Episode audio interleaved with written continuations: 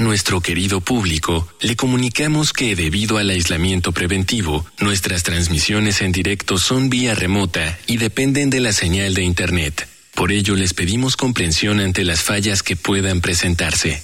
Gracias por compartir estos momentos en casa con Radio UNAM y Vida Cotidiana.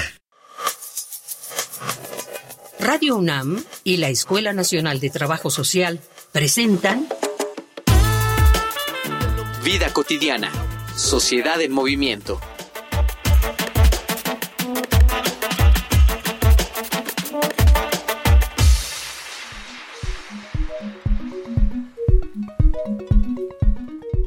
Hoy, en Vida cotidiana, Sociedad en movimiento, hablaremos sobre la importancia del derecho a la verdad y a la justicia con el licenciado Ismael Eslava Pérez, secretario académico del Programa Universitario de Derechos Humanos, UNAM. Realizó sus estudios profesionales en la Facultad de Derecho de la Universidad Nacional Autónoma de México y de posgrado en Amparo en el Instituto de Especialización del Poder Judicial de la Federación y la Universidad Luz Semper.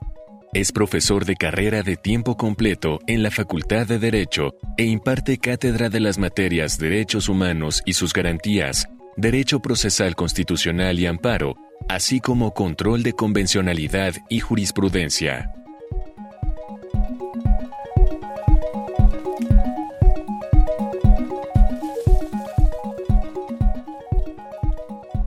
Muy bonita tarde, soy Ángeles Casillas. Iniciamos ya Vida Cotidiana, Sociedad en Movimiento.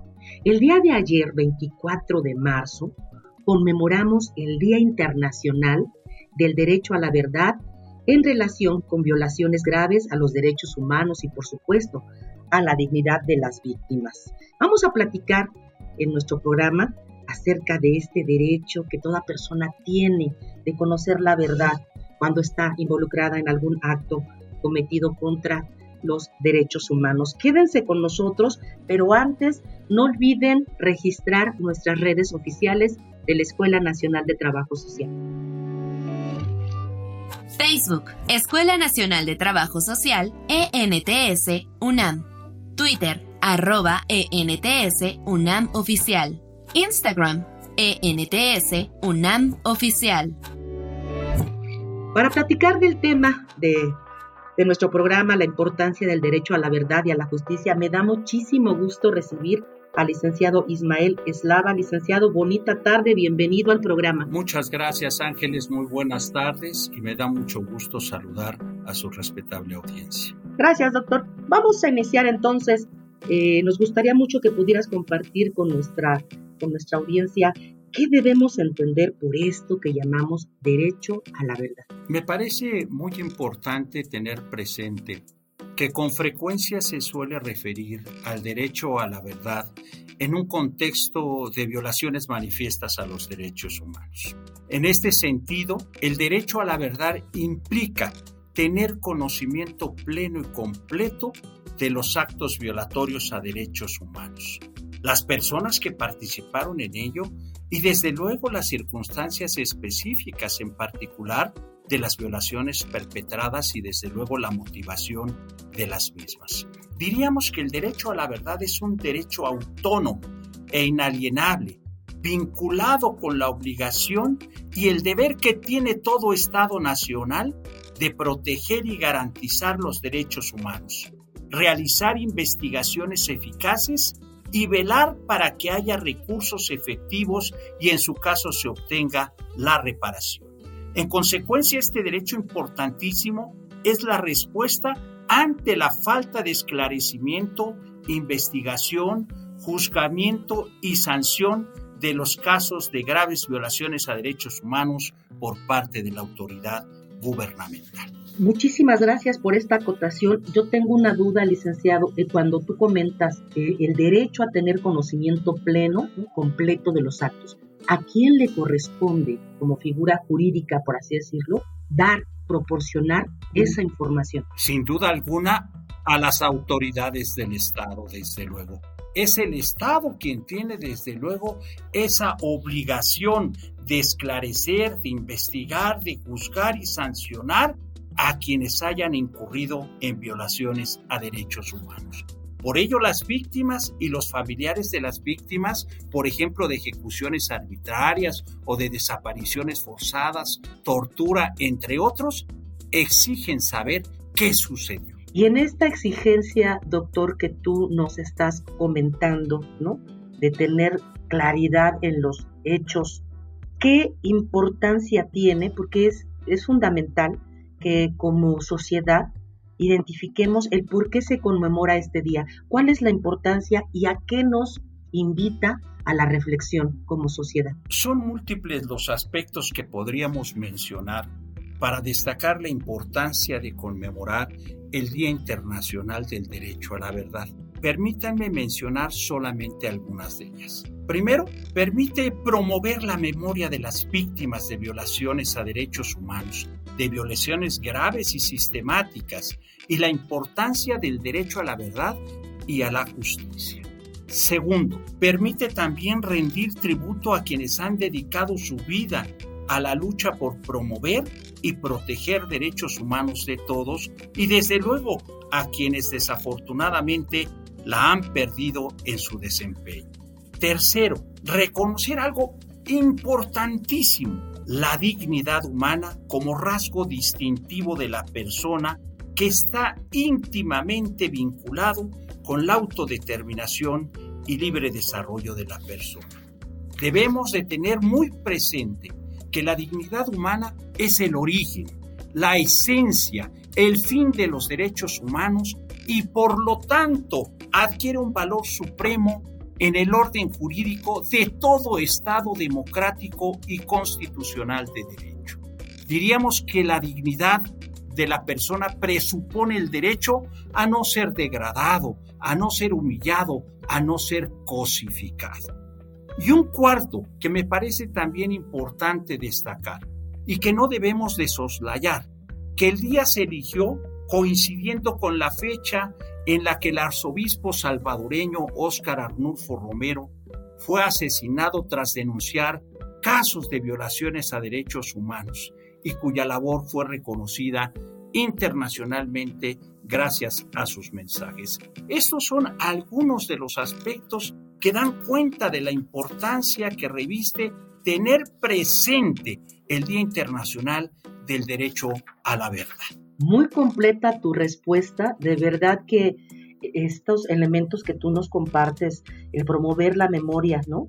De, estas víctimas, el reconocer la importancia del derecho a la verdad y a la justicia, por supuesto, rendir tributo a quienes han luchado por defender los derechos humanos y por supuesto, pues no vamos a dejar de lado en, memoria de quienes como el arzobispo y otras más personas han luchado ¿no? en la defensa de los derechos humanos. Te voy a invitar, licenciado, a un material que nos prepara producción.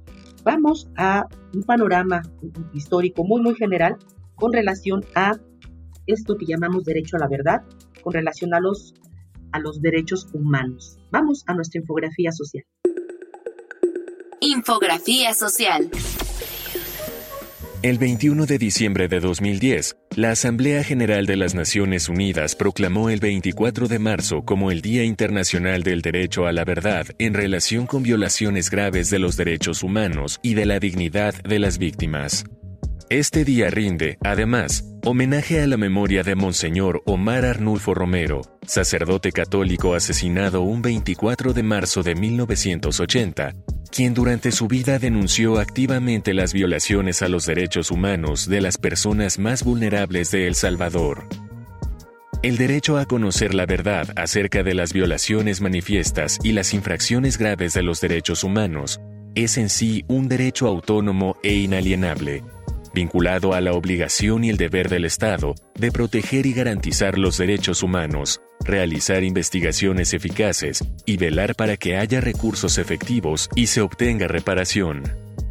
Las víctimas y los parientes de víctimas de ejecuciones sumarias, desapariciones forzadas, secuestro de menores o torturas exigen saber qué sucedió el derecho a la verdad entraña tener un conocimiento pleno y completo de los actos que se produjeron, las personas que participaron en ellos y las circunstancias específicas, en particular de las violaciones perpetradas y su motivación.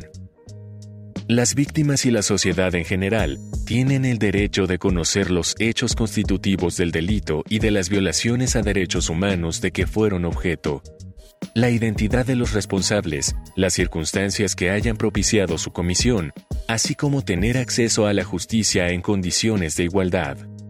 Del año 2000 al año 2020, la Comisión Nacional de los Derechos Humanos registró un total de 147.759 expedientes de queja por la presunta violación a derechos humanos en el país. Tan solo en su informe de actividades de 2020, la CNDH informó tener 7.931 expedientes por presunta violación a derechos humanos de carácter individual y 1.477 de carácter colectivo, es decir, un presunto agravio a dos o más personas.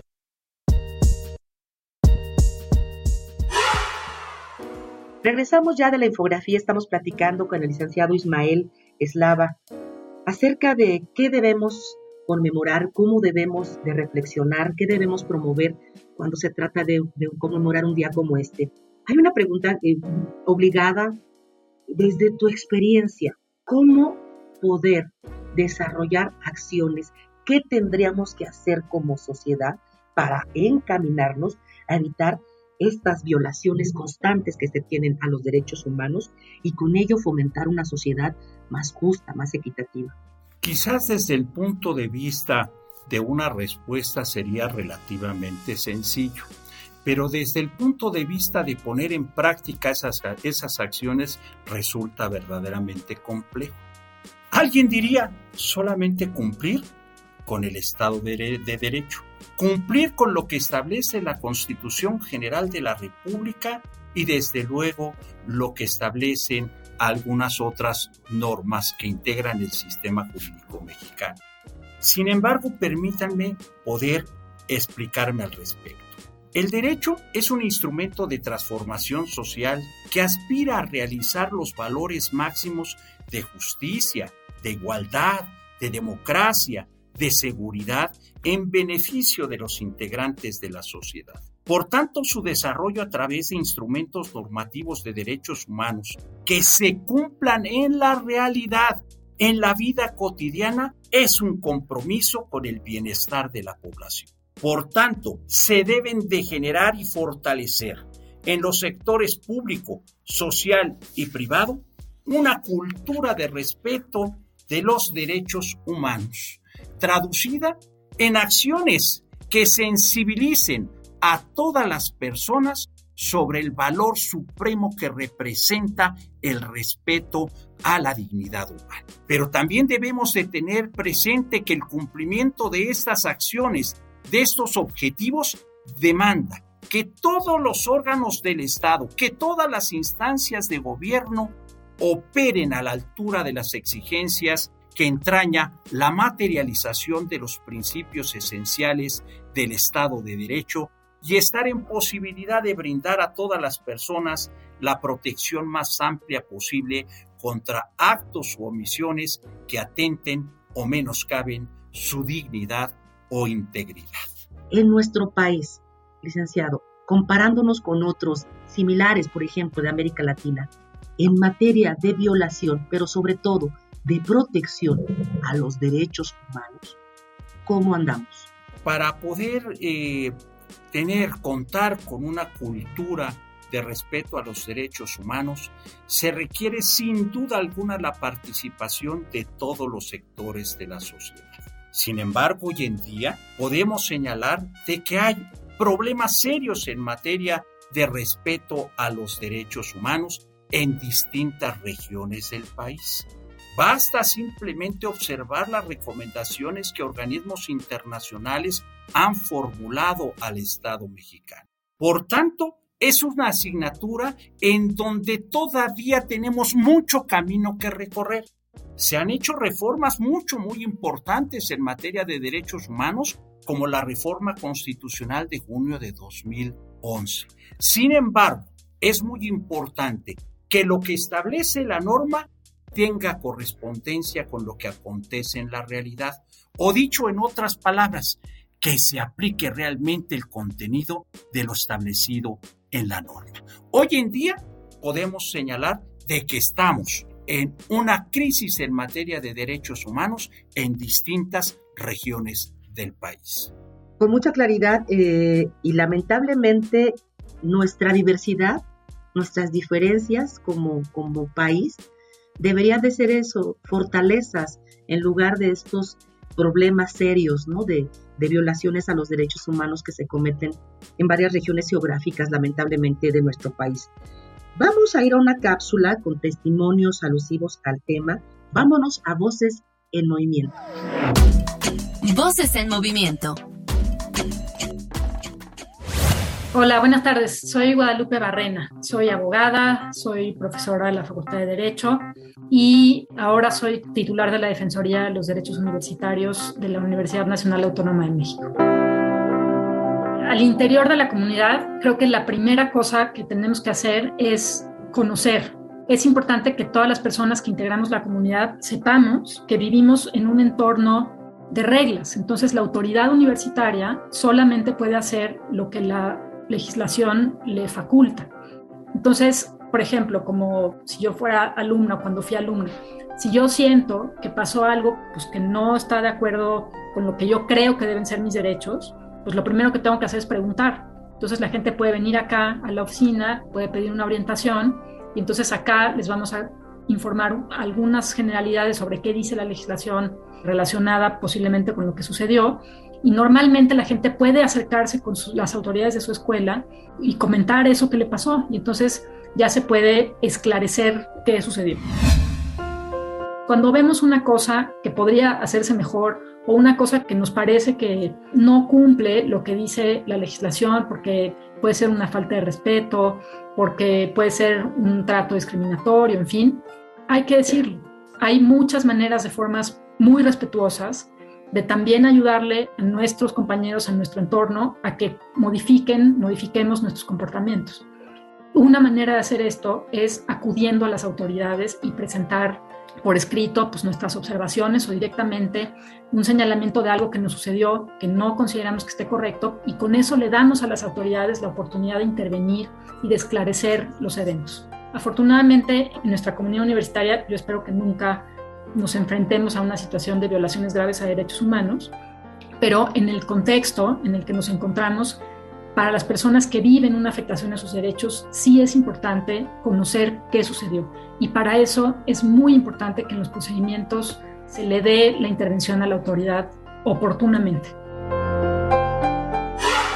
Regresemos ya de nuestras voces en movimiento, licenciado, desde la academia, desde la investigación, desde el conocimiento que se produce, cómo podemos contribuir para lograr proteger los derechos humanos y garantizar esta tan anhelada justicia en nuestro país. Déjenme comentarle que la academia tiene un papel preponderante en la promoción y protección de los derechos humanos, porque es precisamente a partir de un enfoque académico que se generan propuestas, acciones y programas que posteriormente se pueden adoptar como política pública. En este caso en particular, política pública en materia de promoción y respeto a los derechos humanos. De tal suerte de que estas propuestas, acciones y programas que surgen desde el ámbito de la academia tienen como finalidad determinar también si las autoridades actúan en consonancia y sujeción estricta a lo que establece la Constitución, a lo que establecen los tratados internacionales en materia de derechos humanos. Y por lo tanto, a través de la fijación del, estudio de los estándares internacionales rigurosos, se podrá determinar si la actuación estatal pues está cumpliendo con los objetivos, con las obligaciones constitucionales, pero también con sus obligaciones de carácter internacional. Por ello, me parece que desde la academia la revisión que se realiza de los procedimientos de prevención, protección, restitución, reparación de violaciones a derechos humanos resulta particularmente importante porque a partir de esos estudios, a partir de ese análisis, se puede impulsar progresivamente la mejora de la disponibilidad, la calidad, la eficiencia y eficacia del trabajo de organismos, dependencias e instituciones en beneficio de las y de los titulares de derechos. De tal suerte de que, mucho, muy importante, el enfoque académico para la promoción y protección de los derechos humanos.